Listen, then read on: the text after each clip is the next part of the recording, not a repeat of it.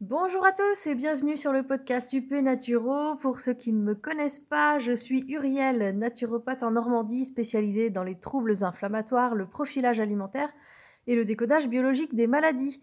Alors aujourd'hui c'est le dixième épisode après une longue pause. En fait je déménageais donc j'étais très occupée avec les travaux de, dans ma nouvelle maison, les aménagements à faire à l'extérieur pour les animaux, etc. Mais me revoilà bien plus disponible pour reprendre les podcasts. Donc euh, aujourd'hui, c'est le dixième épisode. Je suis vraiment contente de reprendre et d'avoir un peu plus de temps pour moi et pour vous. Donc aujourd'hui, nous allons parler d'un de mes sujets favoris pour euh, cette reprise et j'ai nommé bien sûr l'inflammation. Alors, je vais vous expliquer quatre moyens simples et accessibles, enfin simples. Tout est relatif, mais en tout cas accessible pour euh, lutter contre les états inflammatoires au quotidien. Alors, si vous souffrez d'inflammation, que ce soit tendinite, colite, euh, sinusite, bronchite, euh, tout ce qui termine en it, en fait, entre autres, euh, si vous souffrez d'inflammation de manière récurrente, est-ce que vous avez déjà pensé à modifier votre hygiène de vie? Parce qu'en fait, l'hygiène de vie a un impact énorme sur l'inflammation, qui est un processus de réponse à une agression, comme on l'a vu précédemment, ou en tout cas les les personnes qui euh, ont entrepris de suivre le plan Stop Inflammation connaissent ça par cœur maintenant. Euh, donc cette agression euh, peut prendre plein de formes différentes. Hop là, attention, mon petit chat qui passe par là, pardon. Cette agression donc peut prendre plein de formes différentes et c'est à nous de faire en sorte d'éviter d'exposer notre corps en fait à ces facteurs inflammatoires. Alors, quels sont-ils justement ces facteurs inflammatoires? Alors, je vais vous parler de quatre d'entre eux aujourd'hui. Et en numéro un, bien évidemment, je vous le donne en mille, j'ai nommé le stress. Ennemi public numéro un de tout, de tout, de tout, tout, tout, toutes les pathologies. C'est vraiment particulièrement vrai pour ce qui est de l'inflammation. Le stress, en fait, enclenche toute une ribambelle de changements métaboliques, hormonaux, etc. Et euh, empiriquement, euh, de manière euh, vraiment ancestrale, cet ensemble de modifications de l'homéostasie, donc de l'équilibre du corps, a pour but de permettre la réponse à une agression. Donc ce serait par exemple la fuite face à l'attaque d'un prédateur, ce genre de choses.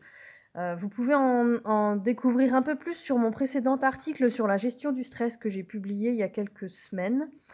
Euh, il est disponible sur le blog. J'avais pas fait de version euh, podcast, donc vous le trouverez pas en version audio, mais sur le blog de mon site www.upnaturo.com, vous pouvez le trouver. Alors, je disais donc la réponse à une agression, mais alors au XXIe siècle, tu te tais. Excusez-le, c'est mon petit chiot de 3 mois qui s'incruste dans le podcast. Je disais donc euh, la réponse à une agression, mais au XXIe siècle, évidemment, les agressions auxquelles on fait face, euh, elles n'ont bien sûr plus rien à voir avec celles qui ont donné naissance en fait à la réponse du corps euh, dont j'ai parlé juste avant. Donc forcément, cette réponse, elle, elle est toujours opérante, hein, mais le souci c'est qu'elle est devenue complètement inappropriée au stress d'aujourd'hui et elle engendre du coup de nombreux déséquilibres. Donc la première chose à faire pour lutter contre l'inflammation, c'est de trouver un moyen de gérer son stress, ou encore mieux, de gérer son exposition au stress. Donc je sais, c'est facile à dire, et euh, on peut rarement se soustraire complètement à tout stress. Donc euh, ce qu'il faut essayer de faire, c'est de trouver une activité exutoire, une sorte de, de bouffée d'oxygène qui permettra à votre corps et à ses réflexes euh, archaïques de gestion du stress de remettre les pendules à l'heure en fait et de, s'apaiser un petit peu. Donc vous pouvez choisir une activité physique qui va bien sûr être la, reine, on va dire, hein, pour lutter contre le stress. Donc vous pouvez choisir le yoga, euh, un art martial, euh, la marche.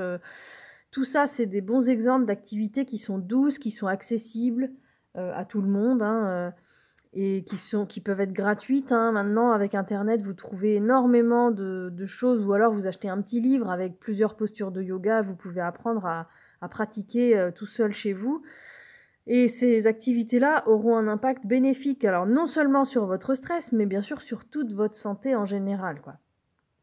Alors si vous préférez, vous pouvez aussi opter pour des activités de loisirs euh, comme le jardinage, la lecture, euh, la peinture, la couture, enfin, ou toute autre activité créative en fait hein, qui apaise l'esprit et tout en profitant en plus de l'aspect très gratifiant de ce genre de pratique parce que vous créez des choses de vos mains et ça c'est hyper positif. Alors si vous vous sentez aussi attiré par la méditation, la pleine conscience, la sophrologie, ce genre de choses, ces disciplines-là sont de véritables alliés dans la lutte contre le stress. Donc, bref, peu importe, mais trouvez l'activité qui vous convient.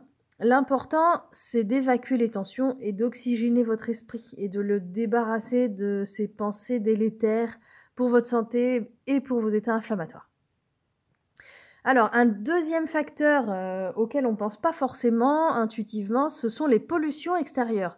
On les sous-estime bien souvent, mais pourtant les pollutions extérieures, elles impactent notre santé et elles agissent comme de véritables agresseurs dont le corps va chercher à tout prix à se protéger. Donc la pollution des échappements de voitures en ville, euh, les pesticides à la campagne, les ondes électromagnétiques partout, euh, les pollutions sonores, les pollutions visuelles, etc. Tout ça, c'est des facteurs aggravants pour tout type d'état inflammatoire. Donc idéalement, on devrait pouvoir vivre loin de tout ça, mais bon, encore une fois, on est au 21e siècle, c'est pas forcément simple. Mais si vous êtes exposé à des pollutions dans votre environnement domestique et que vous ne pouvez pas déménager, ce que je peux comprendre, hein, c'est le cas de beaucoup d'entre nous, bien sûr, euh, eh bien, le but, ça va être de tâcher de s'en prémunir par tous les moyens possibles. Donc, euh, euh, des protections auditives, du triple vitrage si vous avez des pollutions sonores, des... s'éloigner, moi j'habite à la campagne par exemple, donc je m'éloigne du mieux que je peux des champs pendant les périodes de traitement phytosanitaire. Et du coup moi je suis entrée en contact avec l'agriculteur qui exploite le pré, enfin le champ qui est mitoyen à mon terrain pour lui demander en fait qu'il me prévienne. Je lui ai donné mon numéro de téléphone, mon numéro de portable, et je lui ai demandé qu'il m'envoie un petit SMS euh, la veille quand il va traiter son champ. Donc évidemment, je suis pas entrée en guerre avec lui, hein, c'est pas l'idée. Mais euh, tout simplement, euh, le fait qu'il me prévienne, ça me permet moi de, rentrer mes animaux ou de partir me promener avec eux ou de, enfin voilà, de m'enfermer chez moi pour éviter d'être exposé en direct pendant qu'il traite. Euh, pour tout ce qui va être euh, pollution visuelle, vous pouvez mettre des volets ou des rideaux occultants euh, contre les enseignes lumineuses qui clignotent, les feux tricolores, tout ce genre de choses. Enfin bref, mettez en place tout ce qui est possible pour vous épargner les expositions en fait aux facteurs pro-inflammatoires issus des pollutions extérieures. Alors, en troisième facteur, évidemment, vous pensiez bien qu'on n'allait pas pouvoir passer à côté. On va parler de l'alimentation. L'alimentation qui est un pilier fondamental de santé, hein, euh, je le répéterai jamais assez, et certaines habitudes alimentaires sont vraiment mauvaises, mauvaises, mauvaises, et entretiennent les états inflammatoires, voire les favorisent ou les génèrent de l'inflammation en fait. Donc certains aliments sont hyper connus pour acidifier le corps, et bah, tout ce qui acidifie euh, détruit. Hein. Donc il y a par exemple les produits laitiers, le sucre, mais euh, aussi tous les autres aliments raffinés, hein, euh, en tout cas raffinés à l'excès. Euh, l'excès de viande, surtout sous forme de charcuterie. Il y a l'alcool, enfin voilà, tous ces aliments-là, on le répétera jamais assez, mais ils sont mauvais et le bol alimentaire journalier d'un être humain doit être constitué au minimum, ça c'est vraiment un minimum, de 50% de légumes. Alors sous toutes leurs formes, crus, cuits, euh, en purée, entiers, comme vous voulez. Mais euh, minimum 50%, quoi. La moitié de l'assiette, ça doit être des légumes. Alors bien sûr, les céréales, blé, riz, pain, etc., ce n'est pas considéré comme des légumes, hein, même si c'est des végétaux. Je le précise parce que j'ai déjà eu la question plusieurs fois. Par légumes, j'entends les légumes à queue, ou ce qu'on appelle les légumes fruits, et les légumes feuilles, donc ceux qu'on trouve chez le maraîcher, chez les primeurs, euh, donc euh, ça va être le chou, le concombre, le navet, la carotte, euh, le, le, je sais pas moi, la tomate, la courgette, les potimarrons, enfin voilà, tous ces légumes-là. si votre intestin le tolère, préférez les consommer crus. Alors si votre intestin le tolère pas, vous avez une autre solution pour les consommer crus, c'est d'en extraire le jus.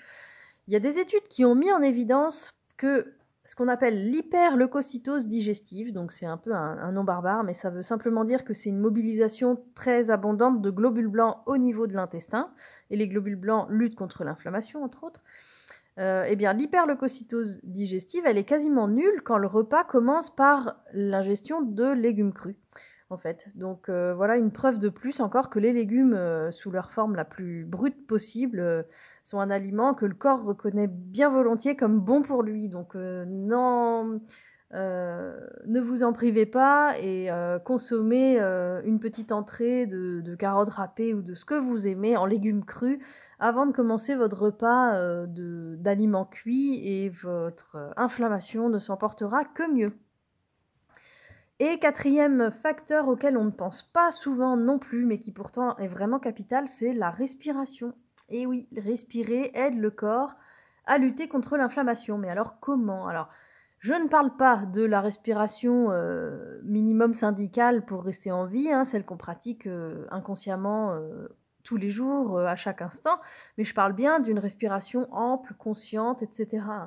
Donc pratiquer un exercice de respiration quotidiennement va favoriser la régulation de l'équilibre hormonal, l'alcalinisation du corps, parce que l'élimination de certains acides du corps se fait par voie gazeuse notamment. Donc en plus de procurer un immense bien-être, vous allez vraiment euh, euh, faire du bien à votre corps, l'alcaliniser et du coup lutter contre l'inflammation. Franchement, essayez, vous regretterez pas. Je vous ai déjà parlé plusieurs fois de la respiration dite Wim Hof. C'est un exercice d'une vingtaine de minutes euh, hyper facile à mettre en œuvre. Euh, je vous mets une vidéo qui explique le pas à pas en détail euh, dans, la description, de cet épisode. Voilà, pour ces quatre points qui constituent bah, une énorme partie des facteurs pro-inflammatoires contre lesquels on peut lutter en priorité. L'hygiène de vie, c'est pas seulement ce qu'on mange, c'est pas seulement le sport qu'on pratique, c'est aussi tenir compte de facteurs extérieurs qui sont bien sûr indépendants de notre volonté, mais auxquels on est bel et bien exposé, euh, comme ben, diverses pollutions agricoles, industrielles, etc. Donc l'idée, c'est pas d'en faire une psychose, mais simplement de chercher un moyen de composer avec ces éléments du mieux qu'on peut, en s'en protégeant du mieux qu'on peut. Donc prenez soin de vous, mangez mieux, ressourcez-vous, respirez et votre corps en fait deviendra son propre rempart contre l'inflammation. N'oubliez pas que toute maladie a besoin d'un environnement dans lequel s'exprimer. Comme une plante a besoin de terre, de soleil et d'eau pour s'épanouir, eh bien, si vous changez son environnement, vous impacterez sa croissance. Et pour votre corps et ses maladies, c'est exactement la même chose. Voilà pour cet épisode d'aujourd'hui. N'hésitez pas à me dire dans les commentaires si vous souffrez de pathologies inflammatoires, si vous avez déjà essayé de réduire l'inflammation grâce à certaines des techniques que j'ai citées euh, dans cet épisode, si vous avez observé des résultats, en combien de temps, etc. Enfin bref, dites-moi tout. D'ici le prochain épisode, portez-vous bien, prenez bien soin de vous et je vous dis à la semaine prochaine. Bye bye.